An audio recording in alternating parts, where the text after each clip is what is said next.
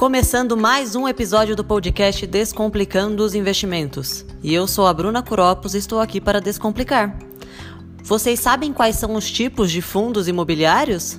Vamos começar a descomplicar esta pergunta.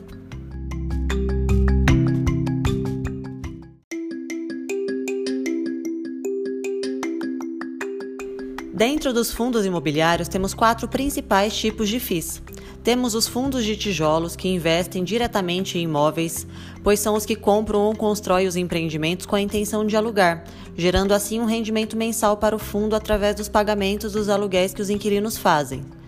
Temos os fundos de desenvolvimento, que também investem em imóveis, porém com a intenção diferente do FII de tijolo. Neste aqui, eles investem na construção dos empreendimentos para depois vendê-los, e o lucro obtido dessa operação vem da diferença entre o preço da construção e a venda do imóvel já pronto.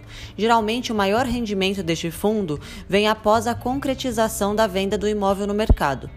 Temos os fundos de papéis, que também são conhecidos como fundos de recebíveis imobiliários, e estes não investem diretamente em imóveis. Estes FIIs investem em títulos de renda fixa atrelados ao mercado imobiliário, ou seja, ele tem na sua carteira produtos como o LCI, que são as letras de crédito imobiliário, e também tem os CRIs, que são os certificados de recebíveis imobiliários. E também temos o fundo de fundos, conhecido como FOFs. Esse tipo de FII investe em outros fundos imobiliários, ou seja, na carteira de um FOF pode ter fundo de tijolo, fundo de desenvolvimento, fundo de papel e também fundo de outros FOFs. E o objetivo desse FII é obter o lucro né, com a compra e venda desses outros fundos imobiliários que eles fizeram a aquisição.